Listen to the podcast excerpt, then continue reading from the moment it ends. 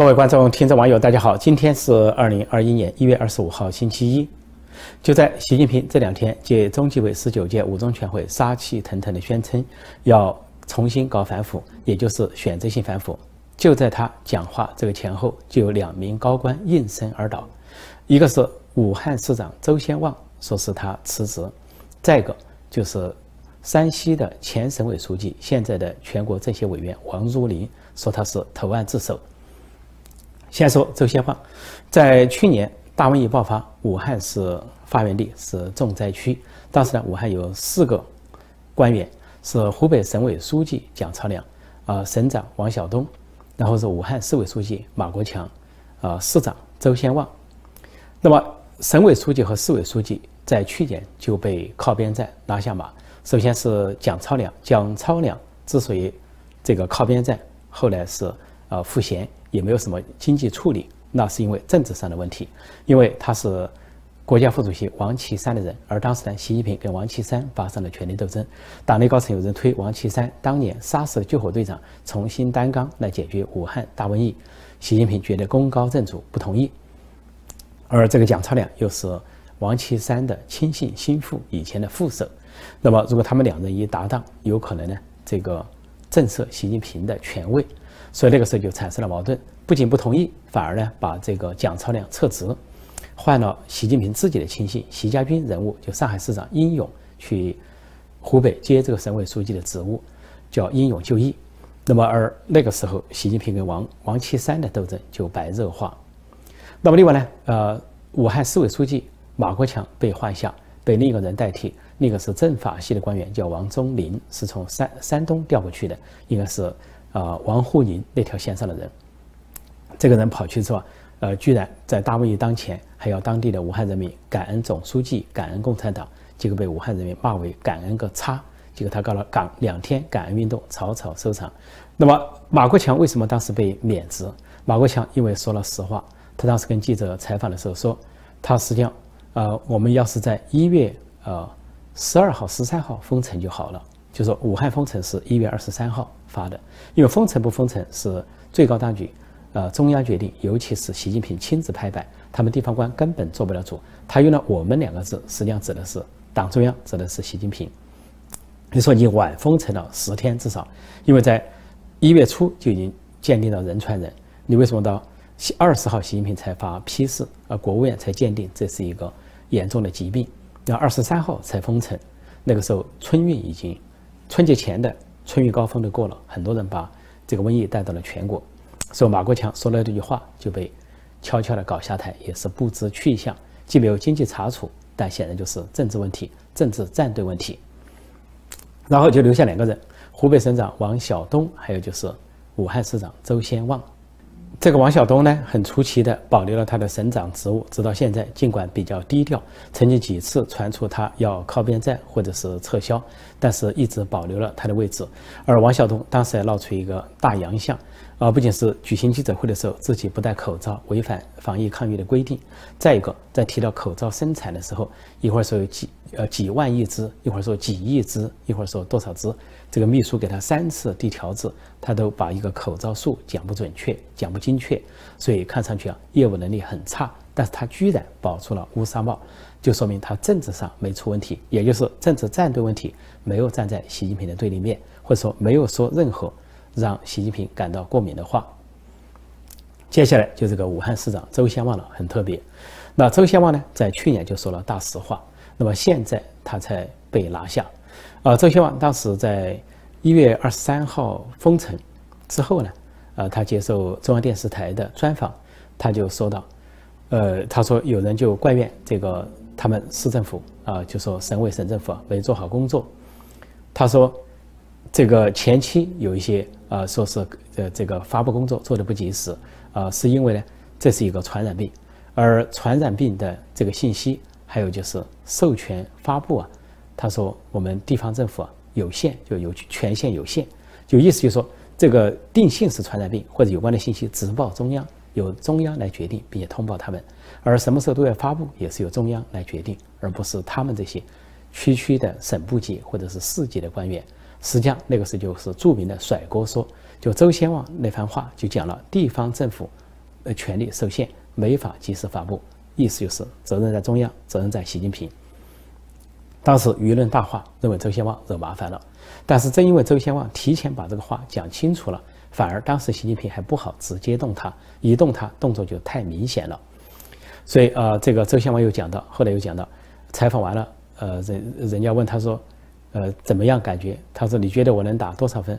呃，他说我这个专专访不说打一百分，也能打八十分吧，还显得信心满满。之后呢，他还有这个更出格的话，他就说，只要把疫情控制住，啊，我到时候就是辞职以谢天下都可以。结果呢，一言成谶，现在真的是辞职了。那么，习近平显然是窝了一肚子火，想发作对他，但是呢，窝了整整一年，窝到现在，终于在一月二十二号，就是中纪委召开的当天，这个周先旺被宣布辞职了，被被辞职，实际上就撤职，只不过中国不好说，就说他什么呢？说他自己因为工作需要辞去武汉市长这个职务，什么需要呢？并不是退休，而是他又转任去当了个闲差，叫做武汉政协的党组成员，还不是书记，也不是副书记，仅仅是个党组成员，那就是等于说罢官了，给了你一个荣誉的称号，暂时让你坐在一个冷板凳上，那也是一种羞辱性的待遇。所以这个周先旺终于被拿下来了，显然也不是经济问题，也不是别的问题，也不是抗疫防疫抗疫不力。就是政治问题，就是去年说的话，到今年来跟你秋后算账。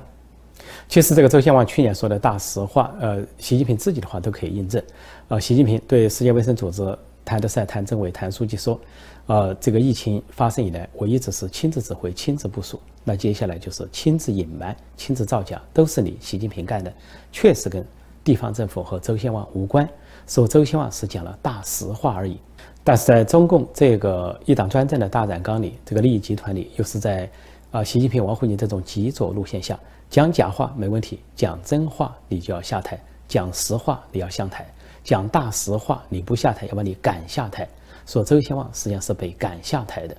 当他去年说我辞职以谢天下的时候，啊，实际上就是暗示有可能受到这个习近平方面这个逼逼他下台，因为在中共是一个呃专制制度。没有民主，所以周先旺这种市长既不是选举上去的，民众也不可能罢免他。所谓辞职也好，是下台也好，撤职也好，是查处也好，都来自于他的上级，来自于所谓中共中央，来自于所谓中组部，就是习家军、陈希所控制的中组部，甚至直接来自于总书记习近平的一道命令。所以当他说辞职的时候，他就做好了准备，无外乎就是我防疫抗疫有功，但是呢，要找替罪羊，说这个疫情被。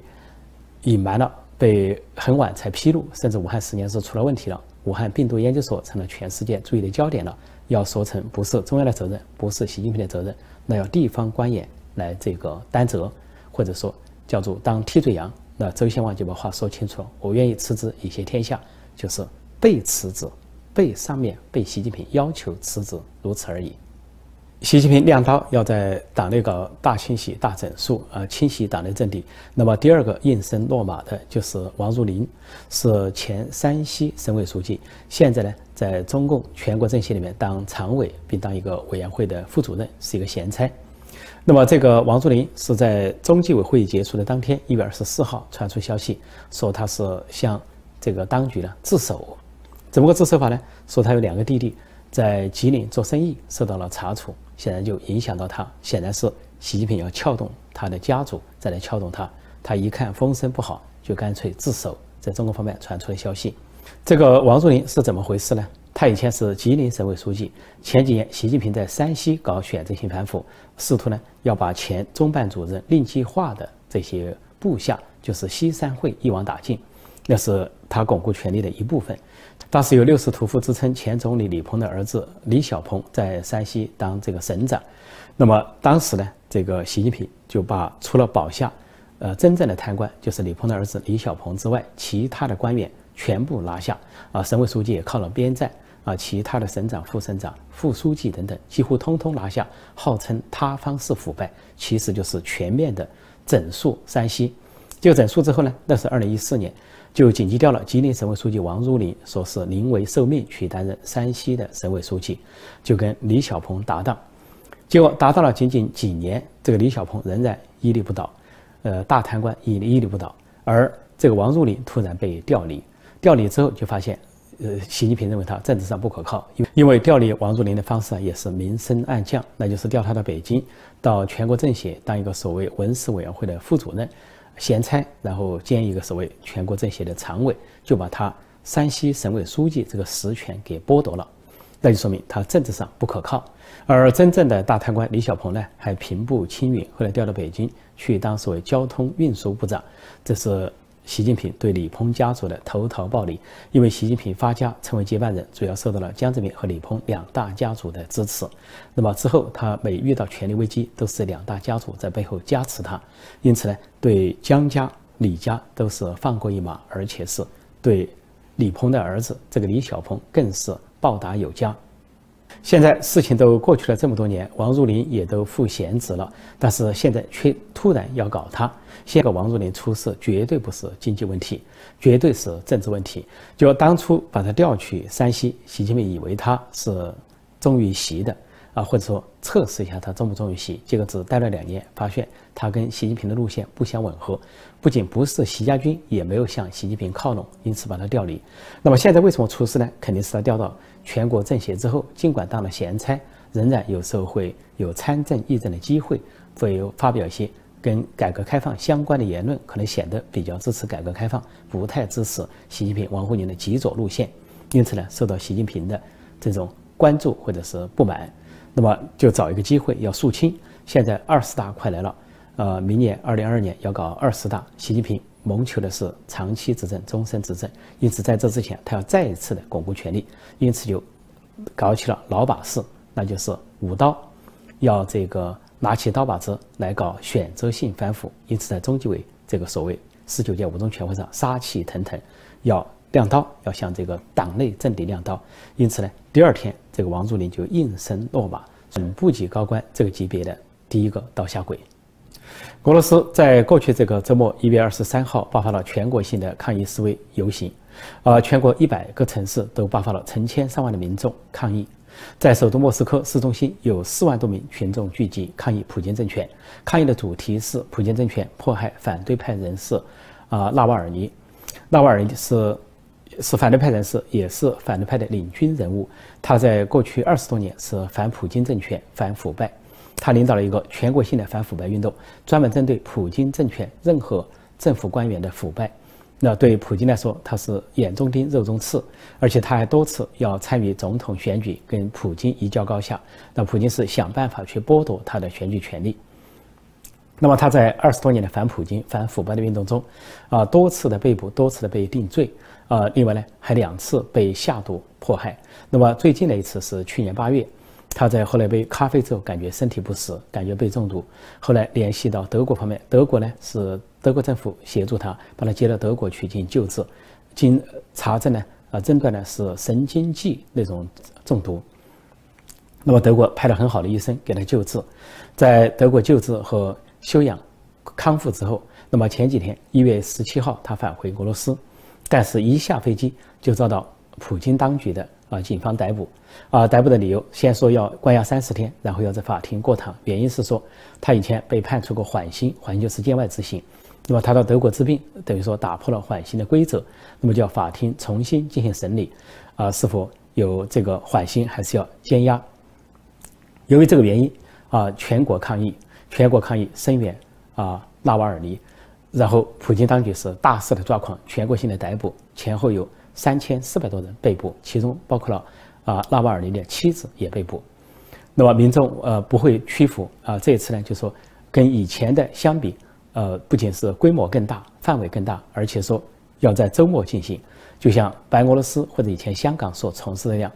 这件事情发生后，美国和欧洲各国政府都谴责普京当局，要求他无条件释放纳瓦尔尼，而且呢，无条件的释放在星期六抗议中被捕的三千四百多人。呃，另外呢，就是要跟俄罗斯的民众呃对话。在这个时候呢，中共出来插一杠子，中共的党媒党报，尤其《环球时报》就假装为普京撑腰，为俄罗斯撑腰。《环球时报》发表一个社评，说呃，俄罗斯的反对派闹不起来，西方就就不要瞎操心。啊，意思就是说，好像是西方又在背后呃这个从事煽动了，或者是挑拨了啊。其中一个理由说，说美国驻俄罗斯的大使馆发布了一个呃，提醒在俄罗斯美国人注意，说全国各地有个游行路线图，那么就发给这个美国人，叫他们呢前往那些地方的时候要谨慎，要保护自己的人身安全，就被俄罗斯当局说成是美国驻俄罗斯大使馆发放这个路线图，是为了给示威民众提供方便，而中共呢也照抄一呼的画瓢，帮普京所辩护，然后又提到说这个呃。反对派在俄罗斯闹不起来，始终是少数派。然后说它是一个正常的存在，然后不足以撼动普京的权利。中共其实说这个话是非常假心假意，因为习近平当局正在盘算的就是美国究竟把俄罗斯当主要敌人，还是把中共当主要敌人？他宁愿美国把俄罗斯当主要的敌人。因为川普政府说得很明确，共产中国是最大威胁。但是拜登呢，在竞选的时候说俄罗斯是最大威胁，而共产中国呢是竞争对手。所以中共和习近平实际上巴不得，啊，美国和欧洲把矛头对准俄罗斯，而欧洲很多国家因为跟俄罗斯很近，近在眉睫、迫在眉睫的威胁，所以说始终把俄罗斯当成首要的威胁。那么中共这个时候是巴不得俄罗斯跟西方有事，他假装一个发表一个视频来挺普京，实际上话中有话。他说：“俄罗斯实际上在叶利钦时代就有了选举，有了政治制度的变化。他但是居然现在美国和欧洲把这个俄罗斯称为专制，实际上他告诉中国人民只告诉了一半的故事。当时苏联解体，东欧解放啊，当时叶利钦是俄罗斯首任总统，也是新俄罗斯的开国之父。但是叶利钦时代的确是一个民主的俄罗斯，但是到了普京时代，这个克格勃头目出身的普京却复辟。”进行了一半的专制复辟，表面上还有选举这些形式，但事实上通过克格勃通过这种专制手段的控制，把俄罗斯又拉回到一半的半独裁半专制那个状态，就还只保留了选举的形式。但这个普京呢追求长期执政、终身执政，这跟习近平企图一样，说变着花样的搞选举，只不过呢他还敢搞选举，而习近平根本不敢搞选举。所以从这个角度来讲，呃，习近平和中国呢是希望普京保持这个状况。因为他尤其习近平本人觉得，普京如果追求长期执政、终身执政，那对他就是一个，呃，一个榜样或者一个镜子，他就可以来说服党内，说连俄罗斯有选举都可以这么做，我们一党专政为什么不可以这么做？但他也不敢给党内同仁说我们来选举，他也不敢。那么另外一点，中共还有个小九九，认为俄罗斯呢保持普京这个强人姿态，个人强国家就弱，因为他必然去跟西方碰撞，必然在周边国家去搞扩张。这样搞的结果，俄罗斯受到美国和西方的制裁，就国力日衰。在普京执政这二十来年，果然如此。但是其实逻辑也倒过来可以说，恐怕俄罗斯也巴不得你习近平长期执政、终身执政，个人强就国家弱，你必然在周边去搞扩张，在印度、南海、台海到处扩张，消耗国力，同时呢，跟美国、西方的关系处于尖锐的对立。那么在这些经贸、国际上，还有，科技各方面受到打击之后，就国力日衰，跟俄罗斯的情况一样。俄罗斯也希望中共荡在那里，成为美国的主要敌人，而俄罗斯呢就有喘息之机。所以，俄罗斯跟中共中共呢是表面上的战略同盟，实际上是离心离德，也就是说面和心不和，各有打算。不过，在这次中共党媒《环球时报》的这个社论中，又创造了一个新名词，叫“美西方”，几乎让人看不懂。以前叫美欧国家或者欧美国家，或者叫西方，现在居然创造一个词叫“美西方”，就是美国和西方。或者美国为首的西方，所以创造这个词，让中国人民恐怕都是一头雾水，而他给中国人民的信息也都是最多一半，让试图让中国人民处于一知半解的状况。意思就暗示说，实现了民主有什么用？俄罗斯实现了民主，还不是跟美国、欧洲处于对立？说关键是俄罗斯是个大国，有核武器，所以美国和欧洲急于灭之，要灭掉它。他没有说明的是，现在的俄罗斯已经不是真正的民主，而普京已经是一个。专制者、独裁者，或者说半专制者、半独裁者，普京的专制和独裁程度当然不能跟习近平相比，更不能跟金正恩相比。但是这三个国家，呃，中共、呃，北朝鲜、俄罗斯是五十步笑一笑一百步，也就是差不多的某种关系。从俄罗斯的半独裁、半专制，到中共的全独裁、全专制，到金正恩的全独裁、全专制，甚至是世袭的专制和独裁。有关中共驻英国大使刘晓明卸任回国一事，现在还在网上发酵。呃，全国的网民呃记不住他究竟干了什么事。尽管他在这个一月二十号举行一个座谈会，号称自己当驻英国大使十一年，所谓中英关系立下了汗马功劳，还举了很多所谓的例子，说以前中英之间没有大型合作项目，他去了有了大型合作项目，但事实上中英关系在二零一五年达到比较高点之后就直线的走下坡路，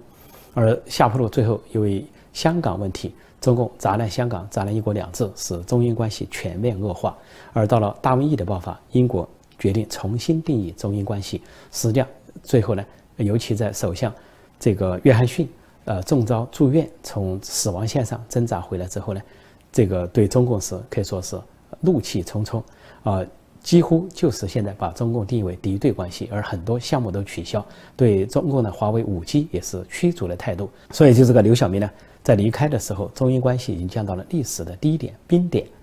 当然，这也不是他个人的责任，因为推动砸烂香港、砸烂一国两制是北京的极左路线，习近平、王沪宁要负责，他只不过是一个帮凶、战狼大使。不过呢，观看色情视频啊，并点赞这件事情呢，成为网民关注的焦点。而现在网民呢，在网上是议论纷纷啊。当时这个刘晓明辩解说，那个呃什么黑色丝袜、丝袜诱惑那个色情视频呢，是有黑客入侵，结果人家推特证明呢。查证说没有黑客入侵，就是刘晓明所为。结果现在网民就评价说，说黑客入侵只为看一段黄片，真的为这个黑客的智商捉急啊！捉故意写成捉拿的捉捉急啊！这网民的幽默话。那么当然还有其他的，就是说，不仅前几天我讲到，网民就叮嘱说，呃，这个看小视频的那位大使回来了，东郊民巷的市民要注意了，这几天不要在。这个阳台上晾晒丝袜，以免刺激到我们的小明同志。那最近网民又在纷纷议论，说在中国可能这个丝袜要成为违禁品了，啊，或者说是呃黑丝袜要成为违禁品了，甚至在网上可能要作为禁收词，为了保护他们的小明同志。说种种留言非常多，以至于到什么程度呢？中国官方不得不紧急行动来保驾这个刘晓明，来删除这些留言。就在香港，中共有一个。凤凰卫视有个凤凰卫视的这个网站，在有关刘晓明的消息下，比如说他座谈会或者是现任回国，下面就有二百二十二条的帖子，都集中在讽刺他这个色情视频啊、丝袜诱惑、黑色丝袜等等。结果呢，两天之内被删除一空，就是凤凰网这里面的二百二十二条帖子全部被删除。果然，就如中国网民所说的那样。丝袜、黑色丝袜、丝袜诱惑都成了禁收词，成了违禁品。最后跟大家讲一个小段子：中共总书记习近平跟武汉市长周先旺对话。习近平说：“周先旺同志，你去年二月份说什么来着？说你们地方政府没有权限，没有及时通报，是不是想把责任往中央推啊？”周先旺说：“啊，不是，不是，我我说的可是实情啊，我们是没有权限啊。”习近平说：“你是想甩锅？”周先旺说：“呃，我只是讲了实话，呃，没甩锅，没有甩锅的意思。”习近平说：“你往我头上甩锅。”周先旺说：“呃，习总书记，您说的是亲自指挥，亲自部署，我只是呃……”习近平火了，不承认甩锅是不是？你武汉市长向我甩锅，马国强武汉市委书记向我甩锅，看把我这个脸打成什么样子了？头肿了，脸肿了。网民给我取个雅号，叫什么？猪头。周先旺吓得抖抖嗦嗦，赶紧说：“不敢，不敢。”习近平说：“周先旺，你是不是说过，人民群众不满意，你就革职以谢天下？”周先旺说：“对，没错，我说过这话。”习近平说：“那好，现在你是选择革职还是被革职？”周先旺说：“革职，革职，主动革职。”习近平说：“你是选择辞职还是被辞职？”周先旺说：“我辞职，主动辞职。”习近平又说。你选择自杀还是被自杀？周先旺吓了一大跳，赶紧说：“哎呀，这死不得，死不得啊！自杀被自杀，习总书记，我作为一个共产党员，自杀是自绝于党和人民了，这事儿我不干，我可不干。”习近平沉下脸来说：“那好，我给你最后一个选择，考考你的政治领悟力，你是要失踪还是被失踪？”周先旺望着习近平阴阳不定的脸，终于领悟过来，赶紧说。我失踪，我主动失踪，我保证让您让习总书记眼不见心不烦。好，今天我就暂时讲到这里，谢谢大家收看收听，再见。